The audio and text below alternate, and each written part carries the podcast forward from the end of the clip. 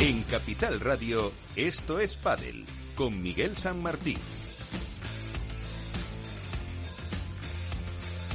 Y con Víctor Nieva en la parte técnica para hacerles llegar todo lo último que se mueve en el mundo del pádel, centrados en lo que va a pasar en el Open de Vigo. También hablaremos algo de lo que se pueda eh, decir, lo que se pueda saber de Premier Padel de Madrid, que se presenta este próximo miércoles. Y también haremos algún apunte de ese eh, último torneo celebrado en eh, Alicante, que era el Open 500 de World Padel Tour con ese triunfo. Esperamos tener a uno de los eh, favoritos, a uno de los eh, ganadores, a Juan Lu Que se hacía con el triunfo junto con Alonso. Son eh, temas que vamos a tener en los próximos minutos. También recibiremos al entrenador de Ariana Sánchez, a Ángel González, que nos contará cómo están afrontando esta temporada, preparación física, mental, si les eh, pesa o no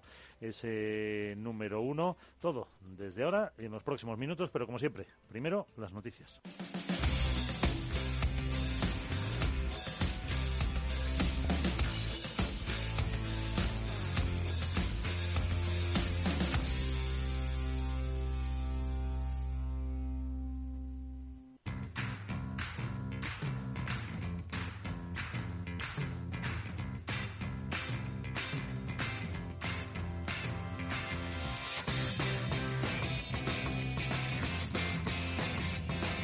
Hoy las eh, noticias eh, con Álvaro López, Padre Spain. ¿Qué tal? Muy buenas.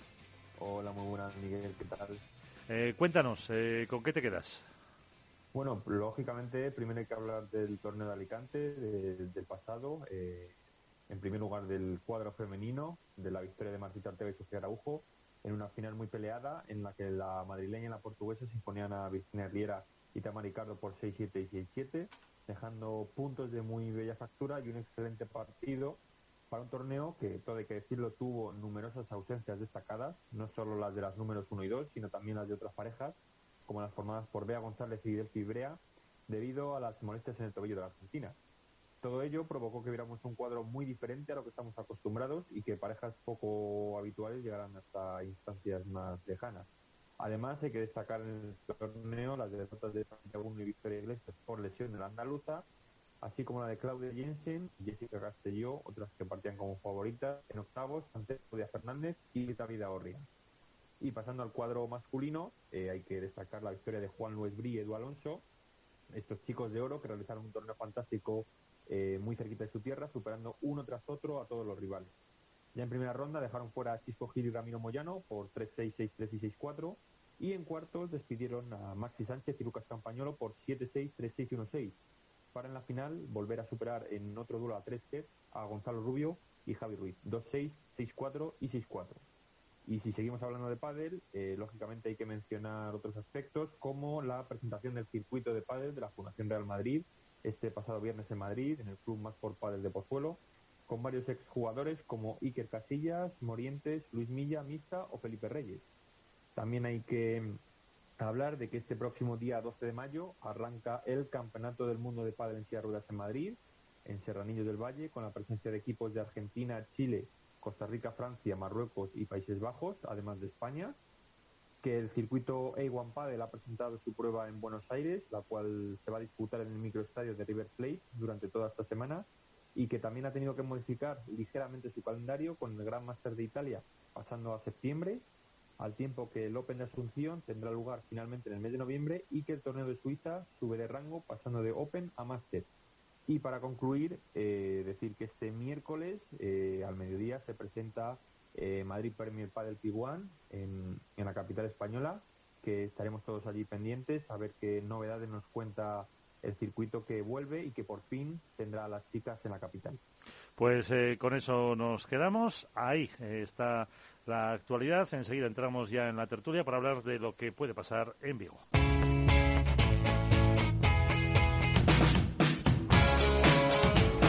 La economía despierta. Capital Radio. Esto es Padel en Capital Radio. Y la verdad que para empezar el programa, eh, tenía yo ganas de hablar con nuestro primer protagonista en el programa de hoy.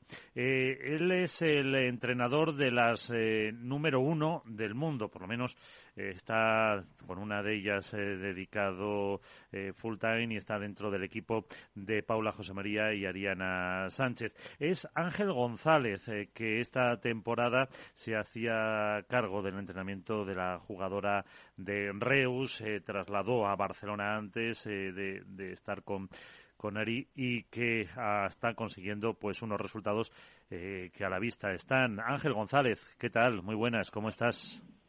Hola, muy buenas, ¿qué tal? Muy bien, sorprendió en su día esa decisión de Ariana de dejar a Mike Cirilli por eh, ti. Los resultados están dando la razón. Eh, estáis eh, a punto de comenzar ya el próximo Open de World del Tour. ¿Cómo están? ¿Cómo llegan las chicas? La verdad que muy bien. Nosotros descansamos en Alicante. Eh, y bueno, porque se, se avecinan unas, unas semanas duras de torneos, con mucho torneo. Y bien, la verdad que muy bien. Se ha entrenado muy bien esta semana. En el caso de Ari, yo, bueno, ya lo has explicado, yo yo entreno a Ari y, cuando voy a los torneos hago el coaching con, con Paula, que entrena con, con Claudio Girardoni. y, y, nada, eh, la verdad que muy bien, muy bien la semana. Eh, Estás dentro del equipo con eh, Juan Alday, eh, ahí en, Barcelona, y, como dices tú, pues eso, con, con Girardoni eh, tenéis un equipo que está, pues la verdad, según los resultados, funcionando muy bien. ¿Cómo habéis preparado este torneo eh, con eh, más cerca de estar a nivel del mar, eh, nuevos condicionantes, prevé otra final, se espera o esperamos todos contra em, Alejandra y Yema? Mm, ¿Se cambian cosas para cada torneo? Hombre, sí, la, la verdad que él no podemos cambiar el sitio de entrenamiento porque, evidentemente, nosotros estamos afincados en Barcelona y dependiendo de las circunstancias de los torneos, pues intentamos, eh, como viajamos antes para adaptarnos a, o aclimatarnos a las circunstancias, eh, bueno, pues ahí ya cogemos un poco las sensaciones de la pista. Pero en el caso de Vigo será muy, muy parecido a lo que entrenamos aquí en Barcelona, que nosotros también estamos a, a nivel de mar y las condiciones eran lentas, imaginábamos, pista lenta y bueno, no, no cambiará mucho respecto de nuestro entrenamiento, la verdad. ¿Os viene mejor, os viene peor que sea una pista más lenta, que sea una pista eh, más rápida? Eh, en el último programa hablamos además con, con Paula José María, y le decía nuestro compañero Alberto Bote, eh, que parece que se ha tranquilizado un poco en esa impulsividad, lo que ha beneficiado a la pareja. así que, ¿cómo es un poco la, la pista que les va mejor a, a, las dos? A las dos. yo creo que son dos jugadoras que saben adaptarse a, a, la pista a la pista que tienen. Es decir, no es jugamos en pista rápida, a una le favorece, a otra le perjudica y viceversa. No, la verdad, bueno, se está demostrando. Jugamos en Granada, ganaron el torneo y era la pista un poquito más rápida. En Abu Dhabi igual, que fue el primer torneo, la pista estaba rápida, hacía calorcito y la bola salía. Y luego hemos jugado en Reus o, o en Bruselas, que la bola no salía tanto y, y bueno, también han sido resultados buenos. O sea que eh, creo que son dos chicas que se pueden adaptar a todas las, a todas las circunstancias de juego. Eh, ¿Cómo estáis afrontando la presión? Ya vimos lo que pasó al final de la pasada temporada. Este año, pues eso se les ve, no sé, bueno, además Ari que siempre tiene una sonrisa en la boca, en la cara. Eh, ¿Cómo están afrontando esa presión de encima, pues prácticamente cada torneo volver a repetir esa misma final? La verdad, sinceramente, no sé cuando me lo preguntaron esto también. Eh, creo que una entrevista de a pie de, pista, eh, pues la verdad que es impresión. No, no estamos ni pensándolo. Eh, estamos yendo entreno a entreno, partido a partido, muy filosofía al solo. Sí, eres, pero eres del Atleti o no? No, no, no, soy del Madrid. Aquí lo llevo más en Barcelona, o tengo mucha. Ahí sí que yo noto presión, ¿ves? Y bueno, no, fuera bromas, eh, la verdad que no, no le estamos dando ningún tipo de, de sentido a que seamos uno, a que lo tengamos que ser. Estamos intentando cada entrenamiento ser mejores, eh, seguir mejorando cosas, seguir afianzando cosas que ya se hacen bien. Eh, y bueno, y si los resultados van llegando es fenómeno. Si no, pues eh, tendríamos que cambiar cosas, pero como por ahora van llegando, pues seguimos en la misma dinámica. eh, ¿Se cambian cosas eh, precisamente para para eh, enfrentaros a, a Le Yemas? ¿Se intentan eh, pues modificar alguna cosa, algún golpe, alguna estrategia que por supuesto no nos contarás para, no lo sé, intentar también contrarrestar? Porque supongo que por el otro lado Rodrigo Vide hará exactamente lo mismo. Sí, bueno, yo que, soy amante del ajedrez, pues se convierte esto en partidas de ajedrez, en estudios, en, en qué jugadas se hacen, qué jugadas nos favorecen, qué jugadas no nos favorecen. Y sí, sí se hacen cosas. Yo desde, desde que inicio el proyecto con Ari, al final es un partido que, que he estudiado mucho para ver cómo le jugaban y cómo jugaban ellas a, a Alejandra y a Gemma y aportar mi humilde opinión de, de, de lo que se puede hacer junto con Claudio, muy hablado de, de, de las estrategias que son mejores para nosotros y las que son peores. Eh, en el caso de Ari, eh, hay algunos eh, comentaristas, analistas, que dicen que a lo mejor eh, le faltaría un poco más de agresividad, de más remate, de más eh, pegada. Eh, ¿Qué les dice, qué les dice su entrenador? Yo, yo no coincido en que tenga que rematar más, sino que sí que puede ser que sea más agresiva. Y creo que se está notando hasta, hasta la fecha. Agresiva con otro tipo de golpes o con otro tipo de presión. Pero, pero bueno, al final es una jugada muy completa, muy, muy, muy, muy completa, que tiene cantidad de recursos para ganar, para ganar puntos. Y bueno, al final no es una cuestión muchas veces de la fuerza, sino de, de, cómo uses esas, esos golpes que tienes y creo que este año ha pegado ahí un cambio con el tema de, de ser más agresivo, más ganadora de puntos. Eh, bueno, ahí algo habrás tenido tú que influir, digo yo, vamos. Bueno, yo aporto lo que puedo y pongo siempre mi granito de arena y intento que, que Ari esté cómoda, que pues eso, que, que al final mi visión de lo que creo que le hace falta mm, que ella esté, esté segura de que también es así y, y bueno, y trabajar los dos en la misma línea, claro. Eh, el margen de mejora, me imagino todavía con una jugadora eh, tan joven es eh, grande, porque, eh, bueno, si hasta cuando hemos hablado con Vela nos dice que él intenta cada día, pues eso, eh, mejorar golpes, modificar, cambiar algunas cosas, me imagino que con, con chicas de veintipocos años, pues es más fácil todavía y encima incluso más esponjas, más receptivas. Ah, lo, bonito de esto es eso, lo que, lo que tú estás diciendo, que encima son dos chicas que tienen 25 años, que tienen una carrera muy larga y muy bonita por delante y que encima pueden mejorar día a día situaciones, golpes, estrategia, forma de ver el pádel, o sea que, que sí, tienen mucho margen de evolución y fíjate que son las número uno.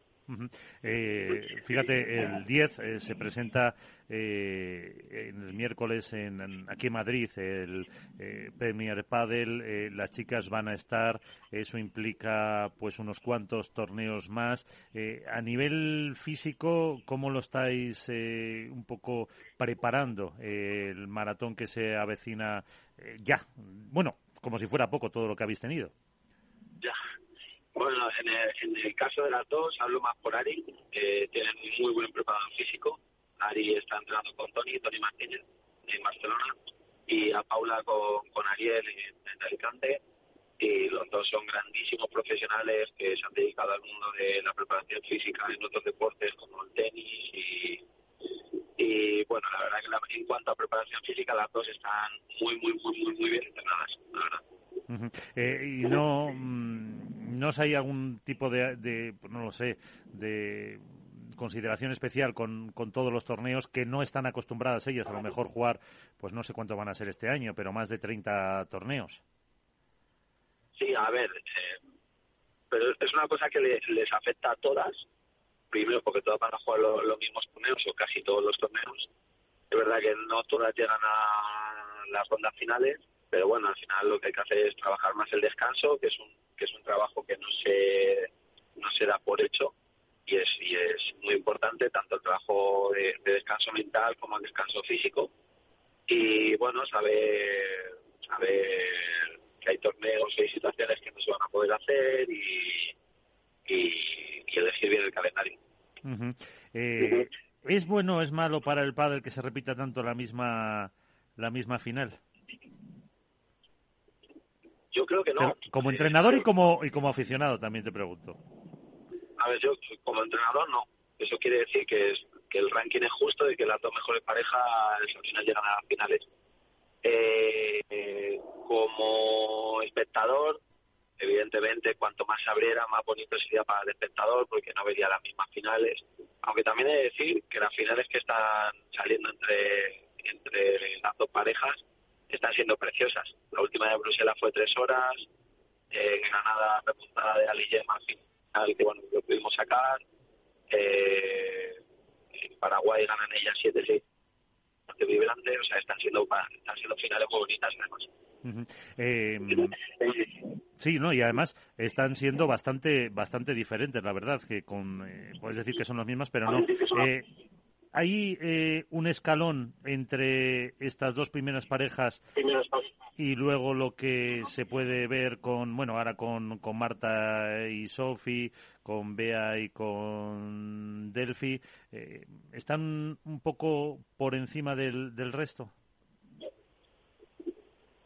Eh, bueno, al final, si te fijas en el ranking, eh, ellas tienen bastantes puntos de diferencia con el resto de, de, parejas. Pero no creo que haya tanta diferencia de juego y en cualquier partido te pueden ganar y, también se está viendo los resultados. Nosotros en, semis fue 7-6 tercero contra Marta y Sofía, que es una pareja nueva por hacer, por estudiar. Eh, Ali y Gemma también perdieron contra Arancha y Lucía un set, el primer set ahí en Bruselas. O sea, se ve esa evolución de las parejas y se ve que tampoco hay tanto, tanto, tanto escalón. Eh, hay una diferencia de ranking, como te he dicho, y de puntos, pero no hay una diferencia tan grande de juego. Eh, la última, eh, Ángel González es muy pesado me refiero de ver los partidos, eh, de eh, corregir, de modificar, de, hacerles eh, estar muy encima de todos los detalles para los que no las que no te conozcan con trayectoria que has tenido, pues yo que sé, con Alba Galán, etcétera, con Bárbara Las y con otras. soy pesado internamente. me gusta mucho estudiar, analizar cuando tengo tiempo, que muchas veces con los viajes también perdemos ese, ese punto de, tranquilidad de poder estar en casa y analizar. Me gusta mucho ver pádel, me gusta mucho sacar clips de, vídeos de jugadas que se repiten y luego con eso pero luego creo que las jugadoras no soy tan pesado con ellas a la hora de, darle mucha información. Les doy información, evidentemente, para eso lo hago, pero no les no le vuelvo loca con, con 50.000 datos o con 50.000 cosas. Voy más, creo que esto es importante, vamos a intentar hacerlo, ya está. Pero pues, si yo para mí internamente soy pesado. Y luego soy pesado de, me gusta chinchar mucho. ¿Y cómo es eso? Bueno, pues un poco sacarle rabietas a los jugadores. bueno, algún día se lo pregunto. Siempre buenas posiciones. Sí, algún día se lo pregunto a Ari. Pues eh, Ángel González, eh, muchísimas gracias por atendernos. Teníamos muchas ganas de que estuvieras en estos padres aquí en Capital Radio y que os vaya muy bien. Eh, mucha suerte y hasta otra vez que te molestemos. Nada, muchas gracias a vosotros y yo encantado y muchas gracias por darme visibilidad y por, por, este, por estas entrevistas que me gustan. Gracias. En Capital Radio, esto es Padel, con Miguel San Martín.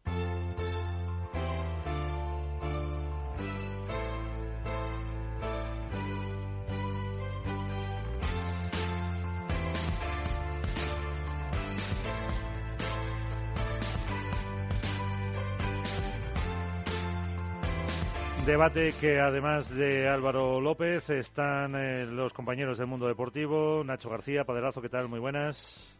Hola, ¿qué tal? Muy buenas. Y Alberto Bote, ¿qué tal? Hola, Alberto. ¿cómo estáis? Muy bien. Eh, para contar, eh, ¿cómo veis eh, el Open de Vigo? Vamos a volver a tener a la número uno del mundo, que todavía son Juan Lebrón y Ale Galán, al que veíamos también en la final del eh, Master Mutua de tenis de Madrid ahí en primera fila. Ya le dimos también en redes sociales volando para Vigo. No vamos a hablar del que pasaba por detrás, sospechosamente parecido a un compañero, como ponían en, redes. Eh, pero. Eh, ¿Por alusiones? Por alusiones, ¿qué esperamos? ¿Cómo o cómo sabéis de cómo llegan eh, los número uno del mundo? Bueno, llegar, llegan con el halo de duda, ¿no? Encima de ellos, por primera vez creo que en su carrera como, como pareja, eh, pero también a mí me ha llamado la atención que parece que llegan muy unidos, porque no es casualidad que en los últimos meses habíamos visto publicaciones de Lebron y de Galán por separado, también porque estaban pasando diferentes lesiones y sin embargo no han dudado en mostrar una unidad de equipo, eh, pues con esa foto de la que ya has hablado Miguel, eh, cogiendo un vuelo de cara a Vigo y creo que se habla también un poco de, cómo ven su, su, regreso a las pistas. Eh, vamos a ver cómo están físicamente, lo primero de todo, porque el parón ha sido largo, especialmente para, para Lebron y, y una lesión como la suya tiene una influencia directa en su rendimiento en pista. Es verdad que Galán tiene una lesión crónica o pseudocrónica, como hablábamos esta mañana en el Twitch de Mundo Deportivo, en la rodilla y que ha tenido más molestias físicas, pero pues, yo creo que es la primera lesión importante que tiene Juan Lebrón en su carrera deportiva, con lo cual vamos a ver si eso le, genera algún tipo de miedo, le cohibe o le impide poder desplegarse eh, como lo estaba haciendo hasta el momento eh, en una pista. Y, y sobre todo, el halo de duda va por la parte física, la parte mental también, con todo el ruido y vamos a ver cómo le recibe la afición al Lebron y a Galán, que yo espero que lo haga como lo que son, eh, los número uno y con las ganas de que lo haga lo mejor posible para ver si podemos tener esa final a la que todos apuntamos, pero yo creo que en cierta medida tienen la mirada puesta en la pista y otro ojo también en, la pareja que va por la parte baja del cuadro y que son los que le están, le están metiendo presión por primera vez de forma realista para sacarles del, número uno del, ranking. Nacho. Bueno, sí, es un poco la incógnita de a nivel físico eh, y también a nivel mental en cuanto a la competición, a ver cómo, cómo la retoman. Desde, desde Paraguay no, no han vuelto a, competir. Haciendo un símil con el ciclismo, es si cuando el ciclista pincha y la carrera empieza a lanzarse y tienes que reincorporarte, es muy complicado luego coger el ritmo, entrar en el pelotón y mantenerte. Y, y Lebron y Galán no es que tengan que entrar en el pelotón, es que tienen que ir a cabeza y mantenerle el sprint a dos chavales que se han propuesto romper todos los registros habidos y por haber.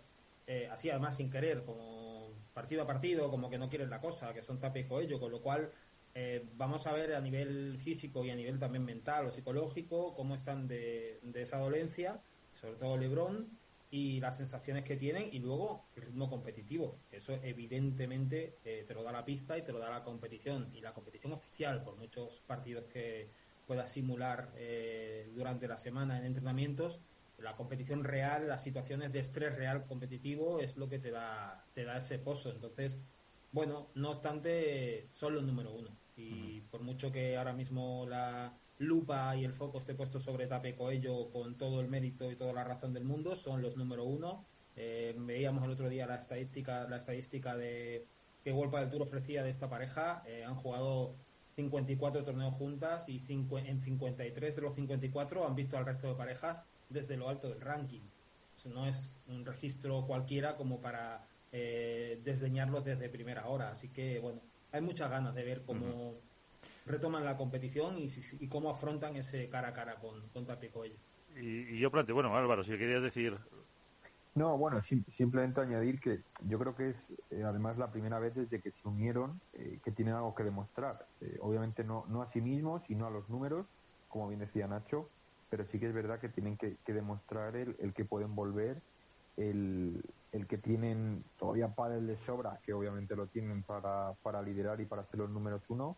Y bueno, yo creo que es verdad que a lo mejor el torneo de, Vigo no sé qué mejor, se adapta a sus características de juego, eh, veremos cómo está la pista y todo esto, pero tienen el problema que tienen ellos es como bien decía Nacho, que tienen que, que ponerse a tirar ya, eh, que tienen que meterse en el modo competición y en las revoluciones propias de la competición desde el primer minuto y que no, o sea, no tienen ya mucho margen de mejora. ¿verdad? Esa- Que no, la cuestión es esa, Álvaro, perdona. ¿Se pueden permitir fallar en Vigo? Es verdad. eh, A ver, lle- llevan ahora mismo, el, obviamente el marcador está 5-0 en contra.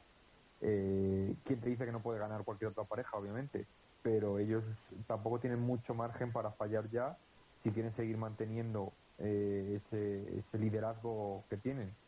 Obviamente puntos hay, y si miramos el ranking, para que puedan todavía permitirse contra las pies, pero yo creo que por su propio espíritu competitivo y, y la forma en la que ellos eh, su propia personalidad, no creo que, estén para permitirse lujos, obviamente. Pero va, va, a va a depender de cómo, de cómo estén, de cómo estén a nivel físico y de ritmo competitivo. Yo creo que si todavía no están en una situación óptima, ellos compiten porque son dos bestias, pero harían mal en obcecarse en mantener eh, la carrera y el objetivo sí o sí de tal y del número uno, de no sé cuánto, cuando igual todavía no son capaces ni de garantizar eh, un mínimo pozo competitivo. Entonces yo creo que igual va más por ahí, volver a pista, volver a recuperar sensaciones, dinámica de juego. Eh, Son, son bastantes torneos los que se han perdido, los que se han perdido Galán y Lebron eh, esta temporada como para eh, exigirse de repente volver como si no hubiera pasado nada. Entonces, igual, igual hay que empezar mm, por abajo y no, no tanto mirando arriba y luego a partir de ahí ir recuperando sensaciones. Sabemos el nivel que dan, ¿eh?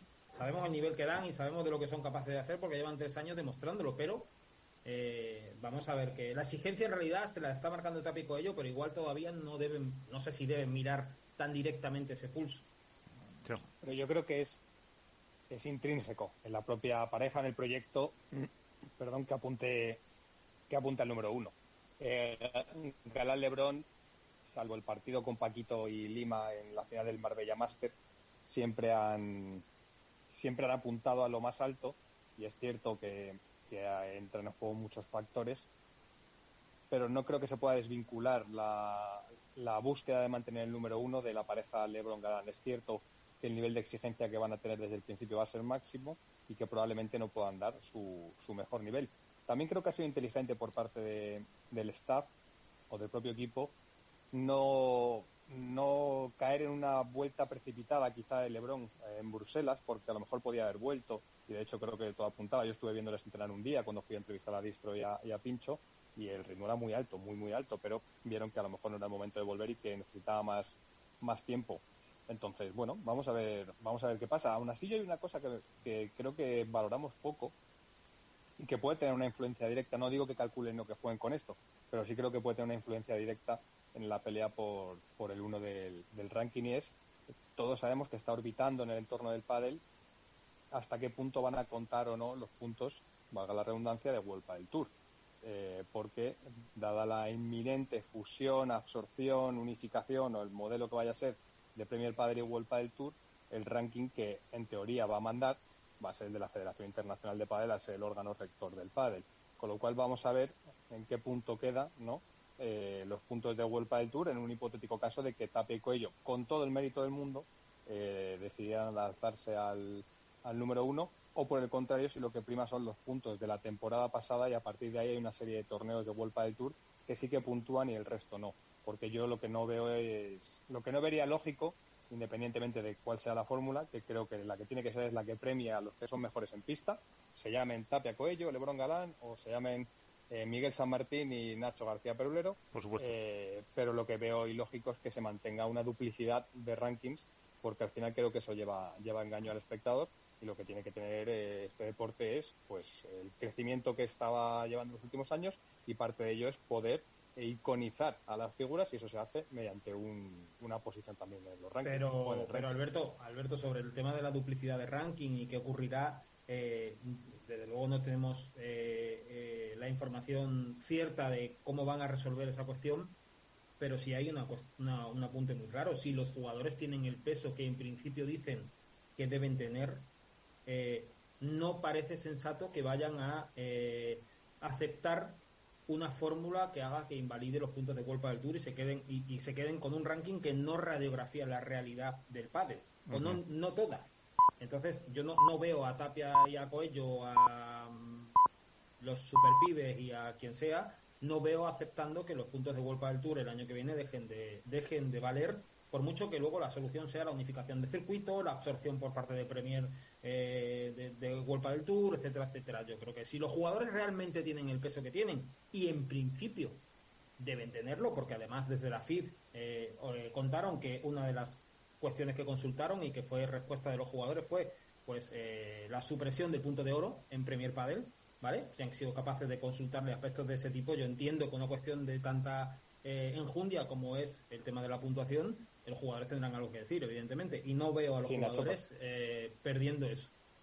Pero Nacho, pero tanto tú como yo, como Álvaro o Miguel o cualquier compañero periodista o comunicador, que hable con jugadores, eh, orbita en la cabeza de muchos de ellos y las conversaciones que tienen entre ellos es que probablemente la fórmula para, para unificar el ranking pase porque haya ciertos torneos que sí puntúen, bien sea de los, uno de los dos circuitos o de los dos, y que otros no tengan esa... Que, de primeras, para, para poder eh, orquestarlo, pues que no tengan el peso. No estoy diciendo que eso vaya a conllevar que Galán Lebron mantengan el número uno por esa fórmula, ni que Tapia y Coello eh, vayan a saltarlo, porque, entre otras cosas, los ganadores del único torneo Premier Padel que hay son Martín Dineno y Franco Stupactu. Eso vaya por delante. Pero que eso también va, va a ser un, eh, bueno, pues un factor a tener en cuenta, yo creo, de cara, de cara a verano. Si antes Tapia y Coello saltan el número uno, será con todo el merecimiento del mundo, porque han ganado, de momento, seis torneos de seis posibles en World del Tour y porque son la mejor pareja que hay en el momento. Ahora vamos a ver si gana Lebron, que será la primera parte de lo que estaba comentando, eh, son capaces de mantener el liderato del ranking, porque entre otras cosas para mí es difícil eh, disociar la, figura del equipo Lebron Galán como pareja número dos. No sé cómo van a ser capaces de rendir, entre otras cosas porque realmente nunca lo he visto.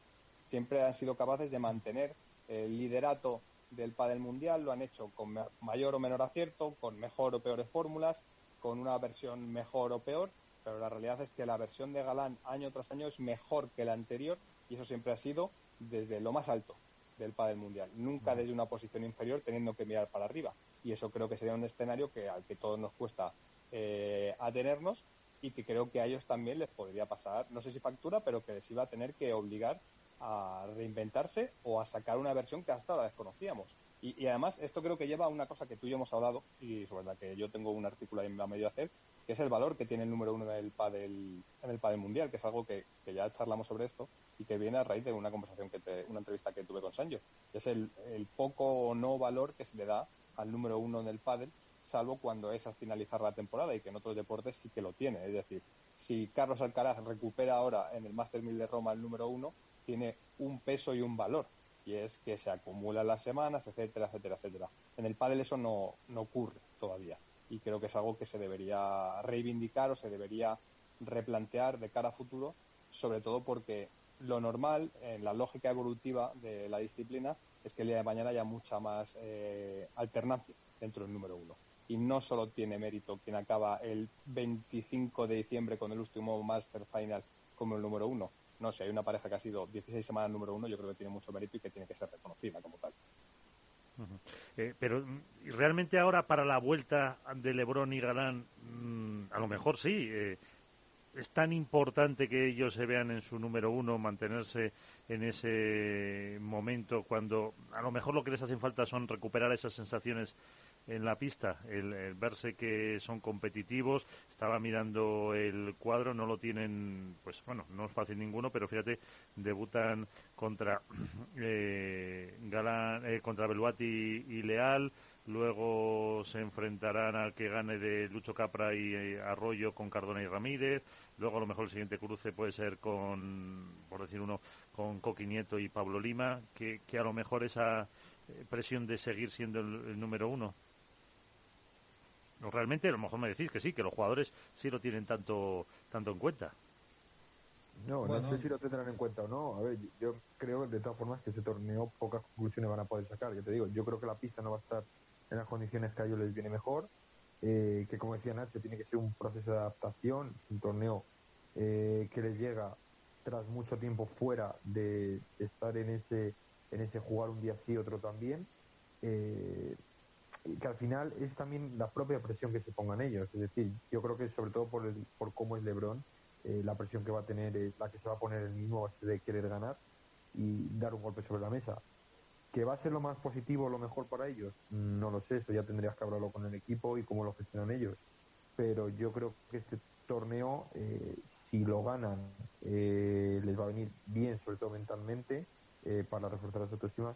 Y si lo pierden, creo que no va a ser tan un golpe tan duro como el perder alguno anterior, en el que han llegado a la final y se han pasado por encima. Yo, creo, que es una toma de contacto más que otra cosa este torneo para ellos yo para mí, para mí, yo creo que el número uno lo tienen en la cabeza, pero para final de temporada, creo que ahora mismo en su cabeza debe estar la, el ánimo de volver eh, a la competición, de sentirse competitivo, de que eh, la condición física eh, les permita desplegar su juego. Y creo que hay una cosa más importante a la que tienen, un reto, un desafío más importante al que tienen que hacer frente, que es el cara a cara con Tape Cuello. Es verdad que detrás de ese cara a cara tenemos como consecuencia directa la pelea por el número uno, porque las cosas se han dado así, pero más allá de pensar en el número uno, que es una cuestión de ese cálculo se hace pues cuando llega al final de temporada, yo creo que deben, es una cuestión más de juego. Hasta ahora se han enfrentado en, en las dos finales en las que se han enfrentado, eh, en la mayor parte del tiempo, cuando en la primera final en, Abu Dhabi fueron Galán y Lebron fueron claramente superados por Tapia y por Coello, pero claramente superados, no hubo ninguna duda en torno a la superioridad de, de Tapia y de Coello durante todo el partido. Y en la famosa, célebre y polémica final de Chile, eh, hasta ese segundo set también se vieron superados por, por Tapia y Coello. Eh, luego hubo, hubo el episodio que ocurrió con, con aquel, aquella pelota dudosa, ese final de partido que luego no fue, y ese tercer set en el que, bueno, pues hubo un factor eh, más en la pelea que hizo que distorsionó un poco el partido y ahí es verdad que Galán y Lebron eh, mostraron una versión competitiva interesante que no sé si también tenía efecto porque es verdad que Tape y ellos eh, mm, tuvieron que volver otra vez al juego cuando habían terminado el partido claramente pero pero resumiendo esas dos finales que son los dos precedentes a los que acogernos en esas dos finales Lebron y Galán no han logrado meterles mano a Tapia y Coello. Y creo que esa, esa, para mí, una vez que resuelvan la duda de si a nivel competitivo y a nivel físico están bien, para mí ese es el desafío inmediato que tienen, con independencia de si eso les lleva luego al uno o no. Eh, no sé si me, explico un poco en la, en la reflexión. Creo que, eso es lo que tienen ahora adelante, sobre todo teniendo en cuenta que, que toda la sensación que hay en torno a Galán y Lebrón de que si han perdido eh, la vigencia en el juego, parece como que si su juego fuese de antes de ayer, cuando eran referencia o son referencia del nuevo pádel, eh, ese debate que hay en si Tapia y Coello están jugando mejor, son más rápidos, más fuertes, más agresivos, más tal, eh, bueno, ese debate lo tienen que resolver ellos antes de pensar en el número, en el número uno, y hasta ahora no, no lo han hecho. Yo, yo, creo que hay un factor que es el factor sorpresa, que evidentemente influye en este caso en las figuras de Tapia y de Coello algo con lo que jugaron a favor Galán y Lebron en su primera temporada juntos y que fue un factor eh, que, en cierta medida lastró a, Paquito y a, Lima, que eran los claros favoritos al número uno, y que ahora juega, juega en su contra. Entonces, bueno, vamos a ver porque a medida que evoluciona la temporada, que se van quemando torneos, las parejas van encontrando respuestas a los problemas que plantea la, dupla que monopoliza, eh, en este caso, el ranking. Pasó ya en la primera temporada de Galán Lebrón, que ganaron los primeros cuatro torneos, hasta que de repente eh, Uri Botello y Javi Ruiz, me parece que fue en Cerdeña, en cuartos o en semis, no, recuerdo bien, les consiguieron eh, bueno pues bajar del primer torneo del año desde Marbella y creo que eso también va a pasar con Tape y Collo porque es parte de la lógica evolutiva de, del resultado en sí, ¿no? Con lo cual, ese margen que han tenido Lebron Galán desde hace un mes de no, de no estar en pista, también les habrá dado la oportunidad de poder analizar y estudiar cuáles han sido las propuestas de las parejas rivales cuando han jugado contra Tapia Coello para que no sean tan dominadores como lo han sido desde hace aproximadamente dos meses. Lo hemos visto en el caso de Stupak y de Dineno. Eh, Stupa y Dineno, a medida que se van enfrentando más veces con Tapia y con Coello, consiguen que el partido sea más disputado, consiguen que se acerque más a la propuesta que más les conviene un, encuentro eh, más embarrado, un encuentro más largo, donde el número de errores es un, podríamos decir, un, un tip determinante dentro del propio encuentro y es ahí donde menos rinde. Vimos a Coello, por ejemplo, en la final de Bruselas, Coello no jugó bien hasta el tercer set. Vimos al peor Coello de la temporada, que es algo normal, por otro lado, es que no pueden seguir jugando un 11 sobre 10. Y eso también pasa en algún momento con, con Tapia y, ese, y, Lebron Galán ahora mismo pues han tenido un espacio de reflexión, de un poco reenfoque que les habrá permitido probablemente tomar nota sobre lo que han propuesto el resto de parejas, que aunque no ha servido para hacer que pierdan ningún partido en Vuelta del Tour, sí que ha hecho que las fuerzas estén más equilibradas porque si recordamos la gira latinoamericana, hubo momentos en los que no había opción siquiera de que hubiera partido. Y eso era lo preocupante porque para nosotros, siendo egoístas, se nos acababa un poco el, el espectáculo, con lo cual vamos a ver qué, qué, pasa, pero estamos dando por sentado también que va a haber final, que, que, vamos a encontrar ese enfrentamiento cara a cara y... Hombre, por eso apuntaba yo la dificultad del cuadro que se les presenta, porque ya primer eh, partido, eh, teniendo en cuenta que ninguno es excesivamente fácil, encontrarte ya con el primero con Beluati y Leal, luego que a lo mejor eh, Lucho Capra y Arroyo, luego eh, Nieto Lima, pues ya te, te ponen un poco en eh, gente que está más rodada en este año en la competición, te pueden poner un aprieto tranquilamente, como no estés un poco fino. O sea que ahí lo, ahí lo, tienen sí, sí. ahí lo tienen complicado y no sabemos bueno lo, el cuadro eh, lo mismo los otros se pueden encontrar eh, con Tello etcétera etcétera y, y ahí está la final deseada o no deseada si llegan los los dos. Sí, bueno, sí, lo que te decía, lo primero es ser competitivos y, y demostrar que tienen, que tienen, que no han perdido pulso de competición, que físicamente están bien, que las molestias de Galán en la rodilla le van a permitir mantener el nivel que, que suele tener, que, que, el brazo de Lebrón eh, no solamente está bien, sino que además no tiene ningún tipo de eh, secuela a nivel eh, mental que le recuerde todavía la dolencia y que le haga jugar con cierta eh, precaución, en fin, eso es lo primero, eso es lo primero, y eso es desde el primer partido. Luego, a partir de ahí, una vez que comprueben si están bien o no, si están bien, por supuesto, viene el segundo nivel, que es donde yo decía que más que en el número uno estaba en el hecho de decir, eh, hay dos chicos que llevan, no saben todavía lo que es perder en la competición. Y nuestro reto más inmediato, si somos eh, competitivo es demostrar que, que, podemos ganarle y que van a perder. Ese sería el, el desafío. No, y, y, y si es verdad. Pensar en la clasificación. Uh -huh. Y poniéndonos del lado de Coello y de Tapia, eh, parece que está muy asumido que si, eh, o lo tienen ellos, y también yo creo que el público, que si caen, que si pierden, que da igual que sea con los superpibes, que sea con eh, Vela, que sean en la final, eh, se va a ver con una normalidad que a lo mejor los otros no se han podido permitir en, en los últimos en los últimos tiempos. Álvaro. Eh, eh, ellos tienen un colchón ahora más que importante. Y ya lo, ya lo dijo aquí Manu Martín, o sea, ellos no tienen presión ninguna, si ganan, estupendo, es un máster avanzado y si pierden, bueno, también aprenden. Entonces, eh, ellos en principio no tienen la presión de ni de ser número uno ni de luchar por el número uno. Es verdad que los resultados eh, les están dando esa carrera de fondo y esa base sobre la que cimentar un, posible salto al número uno, pero bueno, ellos de momento, ya te digo, no tienen, no tienen presión alguna, lo que tenga que ser será y están en fase de aprendizaje.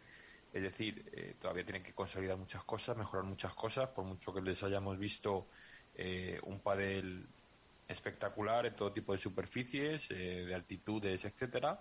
Pero bueno, eh, yo creo que ellos, ya te digo, la presión la echan fuera y ahora los que tienen que demostrarlo son otros.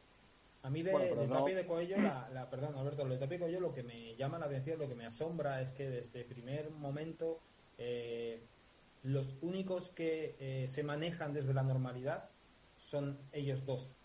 Todo lo demás que les rodea parece moverse siempre entre suposiciones de lo que va a pasar. Me explico, al principio de temporada todo en torno a la pareja eran las dudas de quién llevaba el liderato, quién eh, el peso de la pareja, quién defendía, quién atacaba, si cuando las cosas vinieran mal, quién calmaba.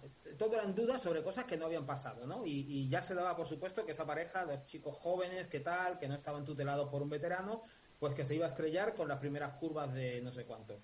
Eh, empezaron a ganar desde la normalidad. Además, su primera declaración en el micrófono de World del Tour le preguntaron por el 1 y ellos dijeron eh, no, no, nosotros hemos venido a jugar.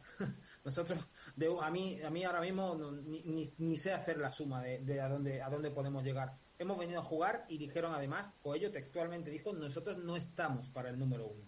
Bueno, pues eh, se pusieron a jugar y han ido dejando eh, partidos atrás, títulos atrás, hasta el punto de que ahora mismo son probablemente la pareja favorita para prácticamente todo el mundo de conseguir el número uno, que lo tienen a tiro aquí en el Open, en el Open de Vigo. Eh, pero, y ahora que están en esa posición, eh, todavía hay en torno a la pareja, eh, pues ese prejuicio de mm, en cuanto se estrellen, ya verás cómo no son tan fuertes, ya verás cómo no son tan buenos, ya verás cómo ahora cómo superan, esa es la prueba de fuego.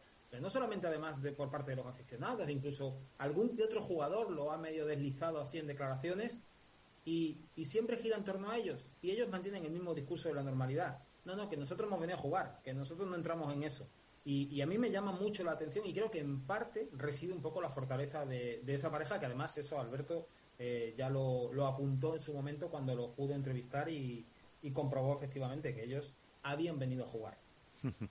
Sí, pero independientemente de que estoy de acuerdo, no es la perspectiva la misma cuando eres el aspirante sin posibilidades a cuando eres la alternativa real.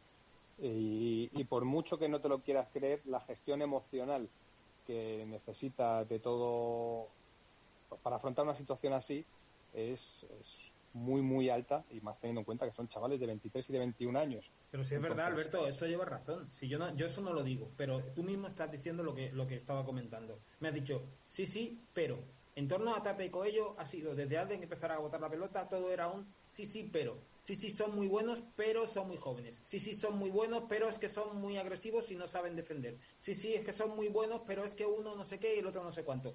Eso antes de empezar. Empezaron a jugar, ahora están en, como aspirantes, como principales aspirantes al número uno. Eh, tienen a tiro eh, eh, encabezar el, el pádel profesional, provocar un relevo inédito en la competición desde hace tres años, o cuatro más bien, y, y, siguen escuchándose los sí, sí, pero. Sí, sí, pero que es que ahora tienen que gestionar la presión. Sí, sí, pero, pero, ¿sabes? ¿Entiendes lo que te quiero decir? O sea, es verdad que cada momento tiene sus circunstancias y tiene sus propios desafíos y sus retos, pero Tapia y Coello eh, mantienen la posición desde la más absoluta normalidad, que es sí, sí, pero nosotros hemos venido a jugar. Nos llega el número uno o nos llega el número dos o nos lleva el número tres y tú lo dijiste además cuando los entrevistaste. Estos dos chicos han venido a formar un proyecto a medio largo plazo y si este año no les da, lo dará para el siguiente. Y desde esa perspectiva, fíjate dónde están. Nacho, pero cambia mucho las circunstancias de febrero de 2023 a las de mayo de 2023. Es algo que no podemos obviar y que los jugadores no solo son jugadores. Seis títulos, seis títulos Por eso, por eso mismo, no, solo son jugadores, hay entornos, hay un staff, hay unos objetivos que van mutando en función de la de los objetivos conseguidos, con lo cual eh, los Tapia Coello de mayo de 2023 no son los mismos Tapia Coello de febrero ni de enero. ¿Esto quiere decir que tengan la obligatoriedad de alcanzar el número uno? Para mí no, para mí no, y creo que para ellos tampoco. Pero su mentalidad no puede ser la misma una vez que han pasado por la resistencia como la gran atracción del pádel mundial, cuando tienen seis títulos de seis, cuando estamos escribiendo todos que son el legado de Juan Martín y de Vela porque han hecho algo inédito desde el 2005. Todo eso tiene un impacto directo e indirecto sobre la figura de dos chavales muy jóvenes que tienen que gestionar este tipo de cosas. ¿Eso implica que estén obligados a ir a por el número uno? Para mí, insisto, no. Creo que quienes están obligados a mantener el número uno son Ganá y Lebron porque son la mejor pareja desde hace tres años. Y creo que tienen argumentos más que de sobra como para defender el número uno. Tapia y Coello, si son capaces de ceñirse a ese espíritu de seguir disfrutando de un proyecto que apunta al segundo año como el bueno, lo que hablará es bien de ellos, hablará mejor todavía, son capaces de abstraerse y de salirse de esa burbuja en la que todos les estamos eh, metiendo por la consecución de resultados que están teniendo. Pero, evidentemente, no podemos obviar que Tapia y Coello ahora están en una eh, circunstancia que ellos mismos nunca se plantearon. Y eso, cuando Agustín Tape se va a la cama a dormir, pues es algo que pasará por su mente y en febrero no pasaba. Cuando Arturo Coello tiene una conversación con sus amigos, eh, es algo que le preguntarán y que entonces no ocurría.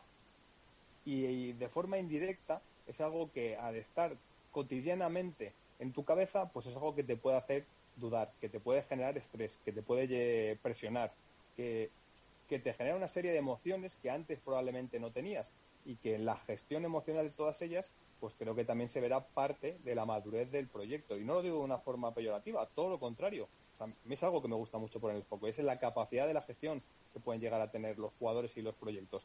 Y en este caso creo que Tapia y Coello son dos chicos muy normales, muy naturales, pero que están migrando también a la figura del deportista de élite del icono y lo hemos visto unos Galán y Lebron que no son los mismos en 2023 que lo eran en 2020, porque es parte de todo eso también. Y, ante ese nuevo Tapia, ante ese nuevo Coello, también tienen que ser capaces ellos mismos de darle espacio. Sobre ello escribía yo de eh, Tapia hace nada, que es, eh, haciéndome una metáfora de esas mías raras, sobre si Agustín había, había conseguido dar espacio a Tapia y Tapia no había conseguido eh, fagocitar a Agustín. Es que esas cosas ocurren de verdad y aunque no lo veamos, son parte de, de, la propia vida, si nos pasa a todos. a mí me pasa, yo no soy el mismo que era antes de empezar a narrar eh, torneos de pádel, ni de escribir en Diario A o Mundo Deportivo, ni Álvaro cuando estaba en la carrera, es el mismo que Padel Spain, ni tú, Nacho, cuando hacías política o haces pádel. Es que es normal y lo que hay que hacer es normalizarlo y no por ello eh, sobreexponer a la persona, no, tanto al deportista. Eh, claro, ese, estaba pensando en el Tavia, más que os lo comentaba en el Twitch que habéis hecho hoy, eh, también un poco eh, Nacho Palencia, eh, el Tapia que está sonriendo, tímido, que el otro Tapia que comentabas tú, Alberto, en ese artículo, que es el que se transforma en, en la pista. Pero mm, también yo creo que para eso está el equipo, para que les ayuden a llevar esa presión y que mm, todavía no se crean lo que han conseguido eh, sino pensando como un premio que dentro de X eh, tiempo, dentro de X meses, a lo mejor sí se les puede exigir en ese, en ese proyecto más o menos a largo plazo. Una última reflexión, si quieres, eh, Álvaro. No, bueno, a ver, poco más que añadir. yo creo que un poco argumentando todo lo que y recogiendo todo lo que habéis dicho, son dos chavales muy jóvenes, es verdad, que, que tienen todavía mucho por mejorar. Creo que, el hecho de tener el equipo que tienen detrás eh, les puede permitir estar muy bien guiados y no ponerse nerviosos cuando, cuando vengan mal dadas, cuando pierdan, eh, cuando a lo mejor los resultados no acompañen, porque eh, yo dudo mucho que este, esta racha de torneos que han tenido la, puedan mantener. Oye, ojalá si, si es por su bien, estupendo, pero al final el, bueno lo, que han demostrado hasta ahora Álvaro perdona es que la pueden mantener. Sí sí eso sí es lo que han demostrado. De momento sí además como decía antes eh, jugando en todo tipo de, de, pistas de condiciones.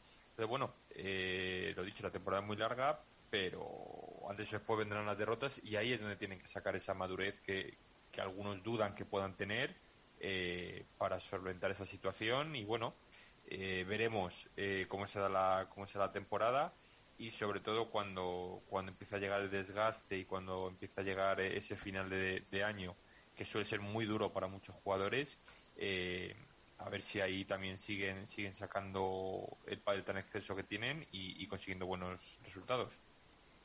Yo, en definitiva, y creo que es lo que coincidimos todos, y es un poco lo que apuntábamos tanto Nacho como yo, que es que en, la capacidad de, de ser herméticos con respecto a lo que ocurre solo dentro de la pista y conseguir no externalizar el foco es donde estará eh, el crecimiento, seguirá estando el crecimiento de Tapia y de Coello, que es hasta ahora un poco lo que han, lo que han conseguido, que es meterse en una pista, hacer lo que saben, disfrutar independientemente de qué conlleve. Y eso a lo que les ha llevado es a ganar 6 de 6 en World del Tour y hacer semifinales en Premier Padel. Si consiguen seguir en ese camino, evidentemente tienen todas las posibilidades para ser lo que quieran ser porque es lo que han demostrado y en eso coincido con Nacho, en lo de la duda. La duda la han despejado en el momento en el que han sido capaces de torneos y torneo también conseguir el mejor de los resultados posibles. Si el resto no les distrae, pues van a ser lo que quieran ser. Bueno, pues vamos a saludar a un protagonista eh, que, hombre, supongo que querrá, eh, dentro de no demasiado, llegar a ese nivel que estamos hablando de Tapia, de Arturo Coello, eh, ya ha empezado ganando un Open 500 y es eh, Juan Luis Bri. Eh, ¿Qué tal, Juan Lu? Muy buenas, ¿cómo estás? Muy buenas, ¿cómo estáis? Aquí con Alberto Bote y Nacho García de Mundo Deportivo, con Álvaro López de Padel Spain. ese triunfo el pasado domingo, ¿ya lo has asumido? ¿Cómo lo llevas? Bueno, estamos aún intentando asimilarlo que verdad que con tanto torneo pues no hemos tenido tiempo porque ya tenemos la mente puesta en Vigo, pero la verdad que, muy contentos eh, de la semana que se, nos ha dado, tanto Edu como yo, y bueno, con ganas de, más. ¿Cuándo ibais viendo que era posible? Pues sinceramente empezamos el torneo cuando vimos el, el cuadro, que nos tocaba Ramiro y Chisco, y bueno, aunque como deportista no lo quieres, pero sabes que, que lo lógico es que ese primer partido eh, estuviéramos en casa ya. Eh, la verdad es que llegamos y desde el primer momento nos sentimos muy cómodos y pues a raíz de eso yo creo que cogimos confianza, tanto Edu como yo, y, la verdad es que conseguimos hacer un muy buen juego que, que nos dio resultado. Eh, 22 años has cumplido hace cuatro meses aproximadamente. Eh, ¿Quién es Juan Luis Brí? Bueno, pues eh, Juan Luis Brí es un chico eh, de Castellón, eh, al que le gusta, al que le gusta el pádel, eh, al que bueno eh, se le da bien y que bueno que le gusta disfrutar dentro de la pista, que poco a poco con trabajo y, y esfuerzo pues ha ido consiguiendo hacerme un hueco en este circuito tan tan difícil y rodeado de, de pues de referentes que he tenido desde pequeño y que bueno que ahora pues seguimos soñando en, en poder seguir escalando y, y ver hasta dónde podemos llegar. ¿Quiénes son esos referentes? Bueno, pues eh, tanto Maxi que hemos jugado eh, esta semana, como pues los Vela, eh, Tapia incluso, que me fijo mucho, y, y los que están arriba al final que pues hace cuatro años eh, los miraba eh, desde muy lejos y por suerte ahora pues poco a poco los vamos viendo más cerca. Eh, pues la verdad es que es algo que nos, nos pone muy, muy contentos. Uh -huh. eh, ¿Y a quién te pareces un poco en tu juego? ¿O eres eh, No sé, eh, un Juan Luis Brí tal cual? Es difícil de decirlo, ¿no? Al final eso eh, lo tenéis que decir vosotros, la, la gente que lo ve. Pero bueno, sí que me, me fijo mucho en, eh, sobre todo en los jugadores sí virtuosos, que les gustan hacer cosas cosas diferentes, eh, que son agresivos. Pero bueno, siempre la verdad es que me he fijado mucho en, en Vela, que, que para mí es el, el número uno y la mentalidad que tiene. Sí que un poco voy cogiendo voy cogiendo de todo lo que lo que puedo copiar, la verdad. Uh -huh. Eh, pues como te decía, estamos eh, con eh, Nacho, con Álvaro, con Alberto, que te van a hacer alguna pregunta, Nacho. Hola, Jolo. Lo primero, enhorabuena. Eh, yo, mis, com mis, compañeros te preguntarán ahora seguramente por esas declaraciones tuyas de final de, de torneo y tal, pero yo quería, quería ir a, a la final en sí eh, y poner antes de hacerte una pregunta un dato en, en, valor para que todo el mundo que nos esté escuchando entienda realmente la dimensión del triunfo que conseguiste, porque bueno, es un OP500, que alguna gente piensa bueno que es como el equivalente a un Challenger, ¿qué tal? Eh, resulta que, que, tú y Edu, eh, Edu Alonso, eh, en toda la temporada habéis ganado, como mucho habéis encadenado dos victorias consecutivas, que se dice pronto, porque además son dos victorias en un circuito muy exigente, como tú dices. Nunca habéis pasado de una tercera. Eh, os plantáis en este Open 500, venís además de una racha de resultados que tampoco es que fuesen eh, muy allá. Os plantáis en el, en el Open 500 y desde la primera ronda con, con Ramiro Moyano y con Chisco Gil vais remando, eh, dejáis fuera a los número uno, a Maxi Sánchez y a perdón, dejáis fuera los número uno de la, de la competición, perdona. Y, y, luego con una remontada además y luego seguir remontando hasta última hora, hasta la final, eh, con ese 6-2 en el primer set frente a Gonzalo Rubio y, y Javi, y Javi Ruiz, eh, que parecía que la final se acababa pronto. Eh, todo esto lo, lo, pongo encima de la mesa para poner en valor la actuación que habéis tenido en este Open 500 y a partir de ahí eh, una cuestión. ¿Cómo se le da la vuelta a un resultado así con una actuación como la que tú tuviste en, el, en esa final? Porque yo sé que en el pádel es un deporte de dos, yo sé que sin Edu y la actuación de Edu fue espectacular, pero a mí me cuesta trabajo encontrar una, eh, un despliegue como el que tú tuviste a partir del segundo set. Eh, recordar un despliegue así de un jugador en los últimos años eh, frente a dos jugadores como Gonzalo y Javi, con esa capacidad que tienen de manejar el partido, que además jugaron bien, que no es que jugaran mal ni que se hundieran, es que jugaron bien y muy bien por momentos, y verte lo que tú hiciste en la pista, eh, a mí me cuesta trabajo encontrar eh, algún ejemplo así en el pádel profesional en los últimos años. Era como si estuvieras hechizado. Yo no sé qué sentiste tú en ese momento porque te salía absolutamente todo. Bueno, pues a ver, muchas, lo que muchas gracias por, por tus palabras. Eh, te lo resumiría muy fácil y en una palabra. Al final es actitud, la palabra. Creo que es lo que a la pareja le venía faltando, pero un poco por mi parte, que era esa actitud de, aunque las cosas se pusieran cuesta arriba, pues el seguir jugando y sobre todo con esa ilusión y disfrutando dentro de una pista. Eh, y no te a decir que solo con eso sale pues el partido que me salió, porque al final se tienen que dar muchas cosas, ¿no? Pero sí que es verdad que, ayuda mucho. Eh, luego al final, ya te digo, cuando pones actitud y, las cosas te van saliendo en un torneo y vas cogiendo confianza, es más fácil darle vuelta a, partidos así. Eh, mencionar que, bueno, yo siempre digo que, que, mi forma de jugar luce mucho y gusta mucho, pero creo que al final yo me he vuelto a ver el partido, eh, no soy del partido, pero me lo he vuelto a ver porque la gente, eh, pues al final de tanto que me dice que, fue espectacular, me lo quería volver a ver. Y sí que es cierto que me salió un partido eh, muy bueno, pero fijándome un poco en, en, en, general, en cómo, en todos los golpes y todo, tengo que hacer una gran mención a Edu porque la forma en la que afronta los momentos de tensión, porque al final a jugadores como yo que tenemos tantos tiros, esos momentos nos es más fácil afrontarlos porque a la mínima que se nos puede quedar una bola tenemos facilidad para acabar.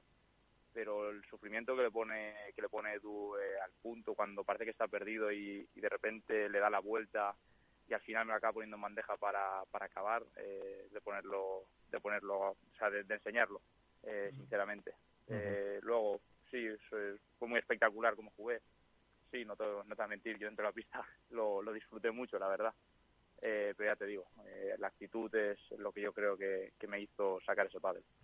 Eh, lo que apuntaba Nacho antes, que dice que algún compañero se lo preguntaría, hacía referencia a esto. Quiero, permite pedir perdón a mi compañero porque he tenido un inicio de año malo y lo he pagado con él. No se ve desde fuera de la pista, pero desde dentro yo sé que me he portado mal con él y necesitaba darle esto Así que, ¿me lo tienes, Edu?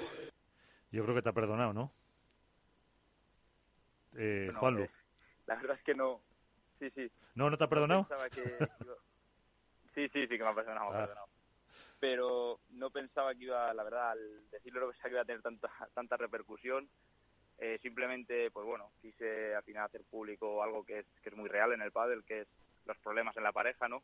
Tienes como un matrimonio y, y normalmente tendemos a que cuando las cosas nos van mal personalmente individualmente, eh, a pagarlo con, con todos menos contigo mismo, ¿sabes? A fijarte en todas las cosas externas y realmente olvidarte de, lo que puedes llegar a hacer tú, ¿no? Al final, principio de año mentalmente no, no ha sido sencillo para mí, no, no he conseguido a lo mejor eh, alcanzar el nivel que, yo deseaba y ya te digo, la actitud no ha sido, no ha sido la mejor y al final, pues dentro de la pista el que está a mi lado es, Edu, ¿no? Y, y, al final, pues, pues eso, son rifirrafes dentro, dentro de la pista que tenemos, que al final no eran culpa de él y yo eh, individualmente los problemas se los pasaba a él. Y bueno, simplemente, ya te digo, a partir de Bruselas eh, me senté con mi equipo eh, a trabajar y dije, mira, al final me tengo que centrar en mí. Yo creo que si me centro en mí esto va a mejorar y ya en Bruselas se vio un cambio de actitud y pues bueno, aquí en, Alicante hemos podido certificar ya no por el resultado, sino por la forma en la que hemos jugado y hemos afrontado, pues como bien habéis dicho, esas remontadas, pues pues ha visto ese cambio y, pues ya te digo, con la actitud todo sale mejor. eh, Alberto. ¿Qué tal, Juanlu? ¿Cómo estás? Bueno, enhorabuena lo primero por el título. Muchas gracias. Y mi pregunta es muy sencilla, ¿por qué? ¿por qué tomas el micro? Y evidentemente nos has contado eh, las razones que no habías empezado bien la temporada y la habías pagado con tu compañero. Pero da la sensación un poco también que, necesitabas quizá ¿no? Eh, liberarte, sacar eso de dentro, hacer un poco de catarsis y, bueno, sacar de dentro algo que tenías eh, clavado que era pues que no te hayas portado bien con tu compañero y es algo que habitualmente no vemos en los deportistas, que es esa sinceridad, ese quitarse quitarse la, mochila y tú lo hiciste porque se te ocurrió, fue fruto de la naturalidad. Pues si te soy sincero, no tenía nada pensado. O sea, acabó el partido y yo creo que fruto un poco de la emoción ¿no? que sentimos, de, pues como tú dices, de esa liberación de, de haber conseguido un resultado que veníamos persiguiendo eh, pues me hizo sacar esas palabras. Eh, ya te digo, acabó el partido, yo fui a la entrevista, no tenía, era el día de la madre, o sea, lo único que tenía pensado era felicitar a mi madre. Y, pero llegué a la entrevista, eh, vi a Edu muy emocionado, me transmitió esa emoción, eh, vi a toda mi familia, a la suya, tan emocionada, que sinceramente me salieron las palabras solas, o sea, porque me vino a la cabeza, pues eso, todo lo que habíamos ya no quiero decir sufrido, porque tampoco ha sido un sufrimiento, pero lo habíamos pasado mal eh, a principio de año y, y ya te digo, me salió decirlo así, vi un micro y dije, pues al primero que le tengo que dedicar unas palabras es, es a Edu, porque sinceramente es un tío que, que jugará mejor o peor, eh, pero es un luchador, o sea, es un tío que, que da el 100% dentro de la pista y verlo así emocionado yo creo que me, me hizo dedicarle unas palabras y las palabras que me salieron fueron esas porque tal vez sí que es cierto que es lo que llevaba un poco dentro, ¿no? Necesitaba, que ya se lo había transmitido a él personalmente, pero necesitaba transmitirlo a lo mejor eh, de cara al público y que realmente dieran a conocer estas situaciones, ¿no? Esas muchas veces esa presión, pues eh, las tensiones que los que no están eh, habitualmente en semifinales, en cuarto tenéis y que, y que muchas veces nosotros mismos, los, los que estamos poco pendientes de los torneos, no, no nos fijamos, no nos damos cuenta de que, claro, eh, que hay mucho, muchísimo trabajo, mucho detrás y no siempre pues son los resultados que, se esperan. Álvaro. Hola, buenas, Juanlu, ¿qué tal? Bueno, enhorabuena lo primero también. Buenas. Eh, yo quería preguntarte eh, dos cosas. Uno, eh, más allá del, del tema físico, eh, de los tres partidos que jugasteis a, a tres sets, eh, ¿cuál ha sido, no el más completo, pero bueno, sí el más complicado para ti? No sé si a lo mejor el primero por aquello de, de debutar o el último por estarte jugando un, un título y estar con tu madre en la grada y todo esto. Y luego, ese cambio de, actitud, de, de mentalidad que has mencionado, hace que cambie ahora eh, los objetivos del equipo de cara a lo que queda de temporada? Pues bueno, eh, respecto a la primera pregunta, yo considero que todos los partidos han sido diferentes, todos los partidos han tenido su- sus complicaciones, eh, incluso desde el primero hasta el que se pasa por alto, que es contra Teo y Tonet, que íbamos 4-2 abajo, 0-40 eh, con cuatro bolas de break, para meternos 5-2 abajo. Eh, sí que es verdad que la final, pues al final eh, veníamos ya con la confianza esa de haber ganado tantos buenos partidos que a lo mejor la expectativa era casi de, conseguir el, el título y empezamos pues 5-0 abajo y, y tanto Zalo como Javi pasándonos por arriba. Sí que tal vez el más duro fue pues eso, la final, el verte tan fuera después de todo el torneo que, que estabas haciendo, estabas haciendo, veníamos haciéndolo muy bien y ver que se nos escapaba la final, pues a lo mejor sí que ese cambio de mentalidad fue el que más, más nos costó. Y la segunda pregunta era.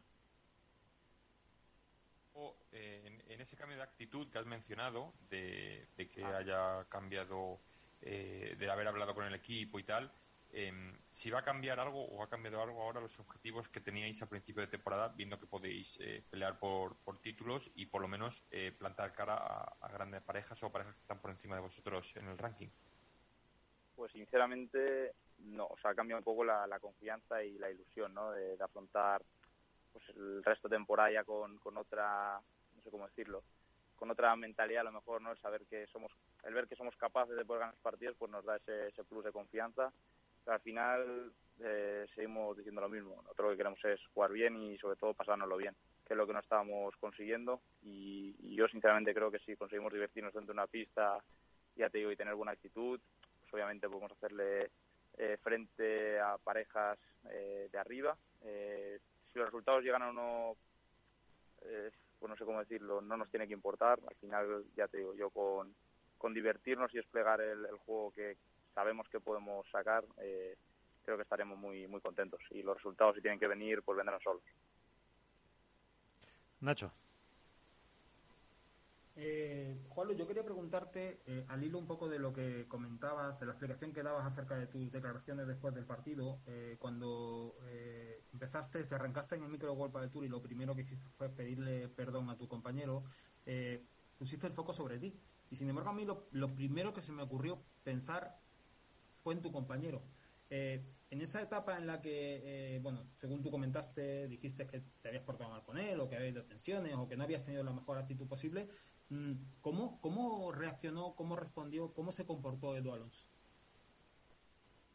Pues lo que te digo, que, que Edu, o sea, yo a lo mejor cogí el micro y pues yo estoy viendo por ahí, me llegan mensajes de eres un ejemplo, los valores que tienes y todo eso, pero yo realmente me focalizaría en, los valores y la mentalidad de Edu.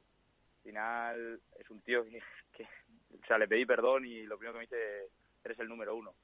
Bueno, el número uno para mí ha, sido él, que es el que en los momentos donde su compañero no ha tenido actitud y a lo mejor eh, no ha querido, tampoco decirlo así, no ha querido remar tanto como él, eh, él en ningún momento me ha puesto una mala cara, me ha dicho una mala palabra, eh, al revés, o sea, él se hacía, sentía culpable, o sea, a lo mejor yo le recriminaba algo y es el primero que decía, el primer jugador que veo que, que realmente asume algo individualmente, incluso lo de su compañero, ¿no? Al final eh, no he tenido ni una mala palabra por su parte, ni un mal gesto, y al revés, eh, todo ha sido sumar, todo ha sido Juan Lu, no te preocupes, eh, vamos a ir adelante, vamos a seguir mejorando y al final yo creo que es un poco lo que lo que ha tirado de mí, de decir, oye, este tío tiene tiene ganas, ¿no? De, de que las cosas salgan bien, tiene ganas de, de, de jugar bien, de, hacerme jugar bien a mí y lo único que, que está en mis manos era cambiar la actitud y decirle, oye, Edu, eh, estoy contigo, tío, eh, vamos a tirar para adelante.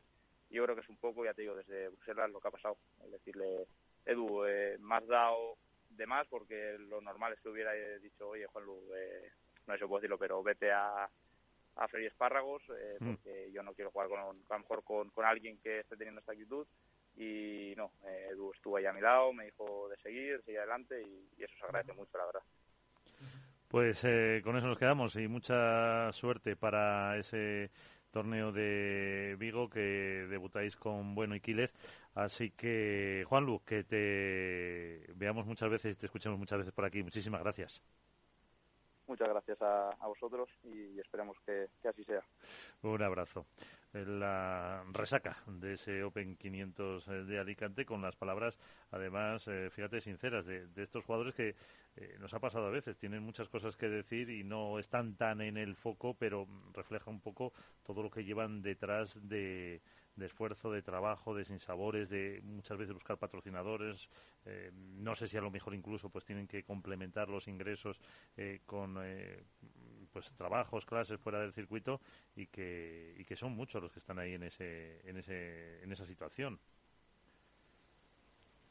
Sí. Totalmente, totalmente. La verdad es que sorprendió un poco esa, esa eh, naturalidad con la que corrió la cortina y nos dejó ver un poco lo que había de, lo que hay detrás del, del, telón en una pareja de pádel profesional en este caso además dos chicos jóvenes de 22 años los dos.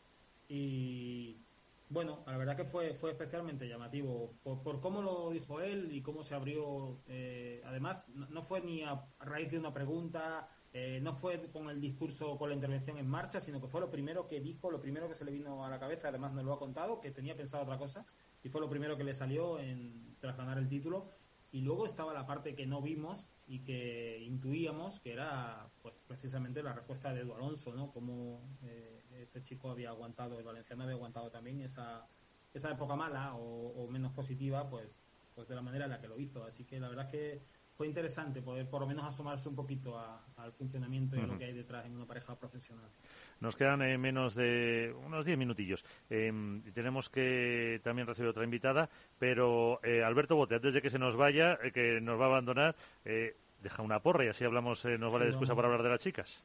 Una porra, dice. Bueno, o sea, la apuntamos directamente, ¿no, Nacho? Ahora, ahora que ya... Este ya se iba. Sí, ¿para qué? Sí, sí, yo, yo, quiero decir, yo en los sitios que tengo confianza directamente no ni me pronuncio. Automáticamente claro. ya saben cómo soy. Yo voy de cara, yo voy de cara, no... No bajo, no bueno, siempre maestro. Pues eso, maestro. un Lebron Galán y un eh, Yema Ale. Apuntado. ¿No? Sí. Bueno, sí Alberto, gracias. A vosotros, amigos, un abrazo. Eh, Chao, Alberto. Lo mismo para vosotros y de paso aprovechamos. Bueno, antes en la entrevista le preguntaba a Ángel González, el entrenador de, de Ari Sánchez Fallada, si no es un poco eh, cansino, vamos a decir la palabra, eh, que sean siempre las mismas eh, chicas en, en, la final.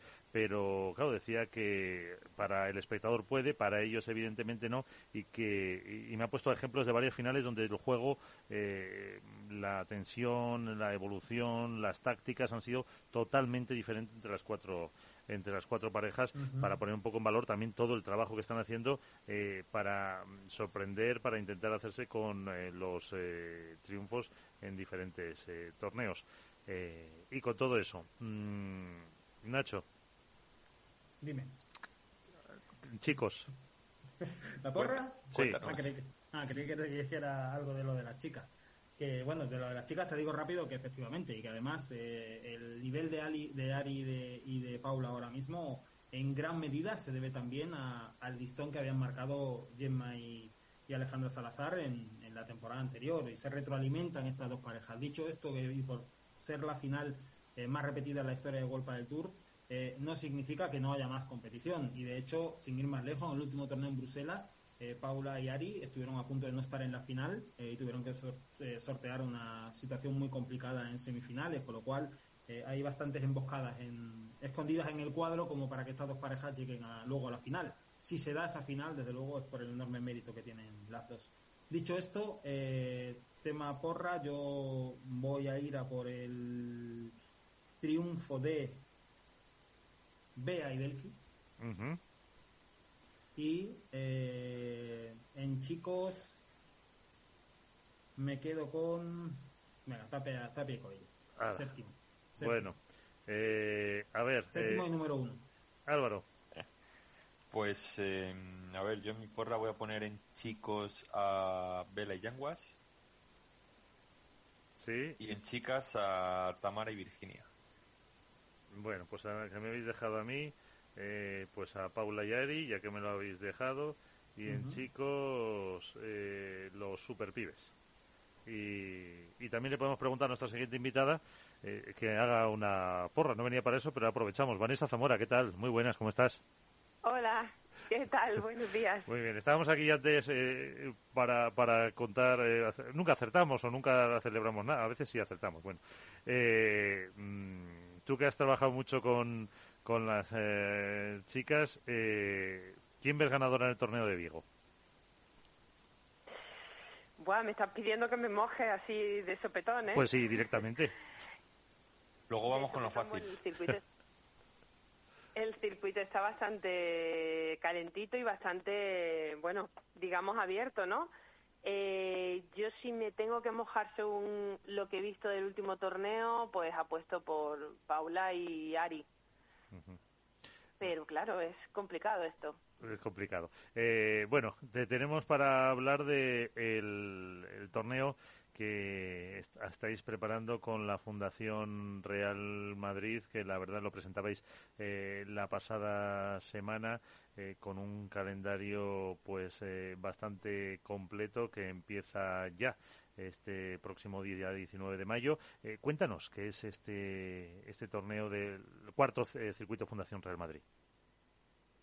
Bueno, el, empezamos, arrancamos la, cuarta temporada, como bien dices, un circuito súper ya muy consolidado, repitiendo sedes, metiendo algunas sedes nuevas para, para bueno, que para llegar a, otros puntos en España, pero lo cierto es que, bueno, es un circuito principalmente entre todas las competiciones que existen ahora mismo amateurs eh, en el, en el calendario nacional eh, nuestra característica es que vamos de la mano de la Fundación Real Madrid eh, con el primer objetivo solidario para proyectos sociodeportivos de atención a la diversidad de la Fundación Real Madrid en España. Y luego decirte qué más te cuento, no sé, los premios, los welcome packs, ¿por qué, apuntarse? Es un tiempo eso, eso. la verdad. Cuéntanos. Eh, pues Sí, sí, cuéntanos los premios, el welcome pack. Sí, bueno, pues es súper interesante. Yo creo que para todos los jugadores, ¿no? Recibir en el mundo del pádel tu camiseta Adidas con tu escudo del Real Madrid. Aparte, como digo, de, que tu de que tu inscripción va a parar a, un, a un proyecto solidario, pues el Welcome Pack es súper interesante con la camiseta Adidas, con un jean sack de Adidas también, una gorrita, botella de agua, hay un montón de sorteos de material deportivo, entradas, balones del Real Madrid, eh, en fin, son bastante interesantes. Los eh, malos como yo o los profesionales como Álvaro, ¿nos podemos apuntar todos? Qué bien definido. Pobre Álvaro. Eh, no, no, le he puesto como profesional, yo he puesto... De hecho... Cubiertos. Yo, yo, me, yo estaría en categoría negativa. No, hombre, no, no, Álvaro ha mejorado bastante en los últimos años que yo he visto su, evolución. Más me vale, si no. Eh, pero justo, justo, justo enfocado a vosotros, a, este nivel, a nivel amateur. Eh, no es necesario estar en posesión de licencia federativa, pero, pero bueno, lo cierto es que el nivel, hay distintas categorías, desde segunda categoría y en algunos sitios hasta quinta y sexta. Eh, por torneo hay ocho categorías, tanto masculinos, femeninos, mixtos con lo cual hay cabida para todo el mundo, el que se inicia y el que ya es un poquito más, iba a decir pro, pero no pro, pro, pro amateur, claro, por supuesto. Eh, Vanessa, muy buenas, ¿qué tal? Em, yo, Quería yo quería preguntarte, eh, para la, sobre todo para la gente que, que no conoce un poco cómo se organiza un, circuito eh, de pádel, sobre todo en vuestro caso, que estéis desde Metódica especializadas en ello, ¿cómo se consigue eh, que, que, marcas tan grandes como Unicaja, como Costa Almería, como el propio Real Madrid, aunque sea a través de la fundación, se fijen en el pádel y quieran hacer un circuito o un torneo o quieran meterse en este deporte? O sea, ¿cómo se consigue eso eh, que les llame eh, la atención este deporte? Bueno, en primer lugar, yo es que creo que no hace falta presentación del, del, deporte en sí, ¿no? ¿Por qué organiza, esta pregunta nos lo hacen muchísimo, ¿por qué organiza la Fundación Real Madrid se fija en el deporte, en un deporte como pádel? Pues porque eh, para temas sociales realmente hay causas que son bastante complicadas de, de financiar o de sacar retorno económico para financiarlo y, hay otros deportes que son muy vistosos que lo practica, que os voy a decir del pádel, ¿no? Pues eh, prácticamente toda la, sociedad, entonces utilizan un poquito eh, ese camino de el atractivo del pádel, un deporte como el pádel, donde se recauda dinero para poder destinarlo a, otros proyectos que a lo mejor no son tan atractivos, ¿no? De primeras para recaudar. Eso en primer lugar. Y luego, con respecto a las marcas, pues Álvaro, ¿qué te voy a contar? Tú que llevas viviendo nuestras ediciones, eh, al final es un eh, darle una vuelta de tuerca siempre, intentamos pensar desde metódica cosas diferentes que sean atractivas para, para las propias marcas. Eh, las marcas desde imagen de marca, o sea, todo el tema del branding, evidentemente de ir junto al escudo de la Fundación Real Madrid, pero por otro lado también hacemos muchas activaciones, puesto que sus clientes, sus em, propios empleados, eh, pues todo el mundo juega al pádel, entonces al final lo ven un, un buen eh, proyecto donde invertir y, obtener ese, ese retorno, aparte de colaborar con una acción social, pues eh, obtener un retorno a todos los niveles, ¿no? Mm. otra pregunta, Vanessa. El, el, pasado viernes, que fue cuando se presentó, que pude estar presente allí en el, en el club en Mad for Padel, bueno, había exjugadores tanto de fútbol como de baloncesto. Yo quiero que te mojes un poco eh, y que nos que nos cuentes quién es el digamos el top 3 de jugadores de, del Madrid que mejor juegan al pádel y cómo ves tú eh, el hecho de que eso de que cada vez más exjugadores de fútbol o de otras disciplinas eh, exdeportistas profesionales se metan al pádel y quieran apostar también por él pues mira, me realmente en estos en estas cuatro ediciones hemos visto la evolución, lo comentábamos el otro día, de lo que nos costaba antes eh, que un deportista cualquiera, fútbol, tenis, eh, baloncesto, incluso, que se metieran en la pista de pádel y sobre todo para una causa así, ¿no? Porque, bueno, había algunos que practicaban pero que no tenían demasiado nivel. Pero en tres años es una locura. De hecho, del año pasado para este es una barbaridad. Simplemente en el formato que tú dices de la presentación del viernes pasado en Mad for Paddle, eh, lo que hacemos es una competición por equipos donde eh, cada una de las empresas patrocinadoras pues presenta un equipo y la Fundación Real Madrid presenta otro equipo. El año pasado, el primer año fue un equipo solamente, el segundo año fue un equipo de básquet y otro equipo de fútbol. Y este año incluso han, han presentado tres equipos, dos de fútbol, de leyendas de fútbol y uno de baloncesto.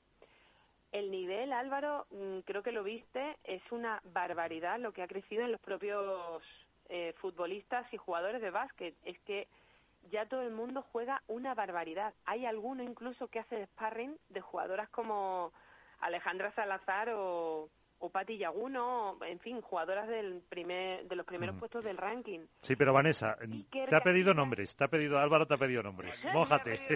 ya, siempre nos piden nombres. Pues mira, me voy a mojar y un montón, porque eh, siempre nos dicen nuestro embajador como representante de la fundación y el primero que forma el equipo es Iker Casillas. Y todo el mundo pues por su técnica porque es portero porque no es profesional de pádel sino que viene de otro deporte pues técnicamente a lo mejor no es lo más visual no eh, todos me entendéis lo que estoy diciendo que las empuñaduras igual no son las correctas pero tiene tal entendimiento ya del deporte, la forma física es excepcional eh, y sabe de qué va el deporte, porque entrena mucho a la semana, ha mejorado, que consten hasta del año pasado a este mucho y de hace dos años a este muchísimo. Y, y es uno de los que mejor, pero bueno, obviamente llevan muchos más años practicando, por ejemplo, Luis Milla juega una barbaridad, y yo creo que en el top 1, mm, creo que no me estoy dejando a nadie, pero yo pondría a Mista. Mista, Mista es el jugador que os digo que, que hace de sparring y, y juega una barbaridad, juega como un profesional, o sea, podría empezar a jugar pre- previas de... De World Padel Tour. entrena como un profesional, la parte física y la parte de pádel, o sea. Miguel Ángel Ferrer, que es su nombre. ¿quién? Miguel Ángel Ferrer se llama. Miguel El- Ángel Ferrer, ajá, Eso es el nombre de, correcto. de Mista. Pues eh, con eso nos quedamos, seguiremos contando. Nacho, que estás por ahí, apúntate del 14 al 16 de junio que juegan en tu pueblo. Pues sí. pues Se, sí, pues sí. se juega ahí en, en, en Fuengirola, en el, en el Higuerón. En Fuengirola, en el Higuerón, correcto. Efectivamente, pues eh, que un sitio bastante bastante eh, chulo como el próximo, eh, como el primero que es en eh, Toledo en el Club Monteverde. Pues eh, Vanessa, muchísimas gracias por estar con nosotros. Enhorabuena por lo que estáis haciendo, sobre todo por el fin solidario de este torneo y que os vaya muy bien. Pues muchísimas gracias. Gracias a vosotros por, por darnos cobertura y por ayudarnos con la, con la promo del circuito. Muchísimas gracias. Ya nos contaremos y también te diré a ver si aciertas en la en la porra. Muchas gracias. Un, un abrazo. Venga, perfecto. Hasta luego. Un abrazo. Adiós. Pues chicos, eh, nos vamos. Eh, ya hemos hecho la porra también nosotros, así que hasta la próxima semana. Que disfrutéis, que tengáis eh, unos eh, días buenos y la semana que viene hablaremos también de la presentación del eh, Premier Padel de Madrid que se celebra eh, el miércoles y que eh, se disputará en el mes de julio en el Madrid Arena que tiene Ujú. la sede que se, se conocía la semana pasada. Así que Nacho, Álvaro, muchísimas gracias a los dos. A ti. Un saludo. Un abrazo. Un abrazo. Adiós. Chao.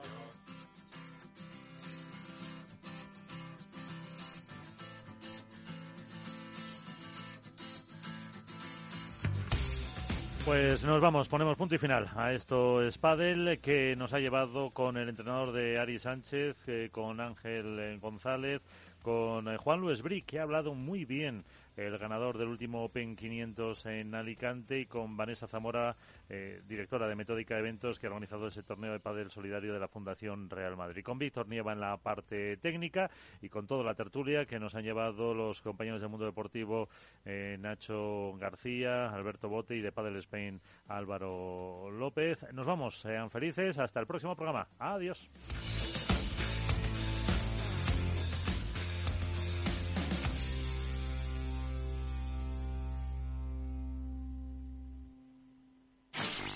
En Capital Radio te mantenemos económicamente informado desde que amanece. Son las 7 de la mañana, hora central europea, las 6 de la mañana en Canarias. Aquí comienza Capital, la bolsa y la vida.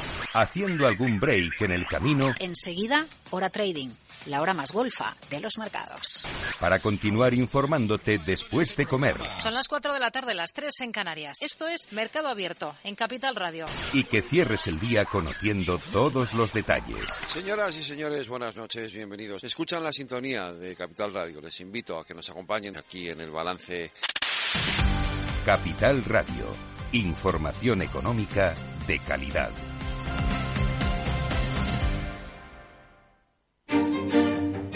Los viernes en Capital Radio, la salud protagonista. Valor Salud. Industria, pacientes, profesionales y directivos del sector. Investigación y todas las áreas del mundo de la salud y sanidad con sus personas y empresas. Evolución de la pandemia. Novedades de nuestra medicina y sus profesionales. Con los expertos y destacadas empresas. Valor Salud. Cada viernes a las 10 de la mañana, la salud protagonista con contenidos claves y un estilo propio. Valor Salud. Con Francisco García Cabello.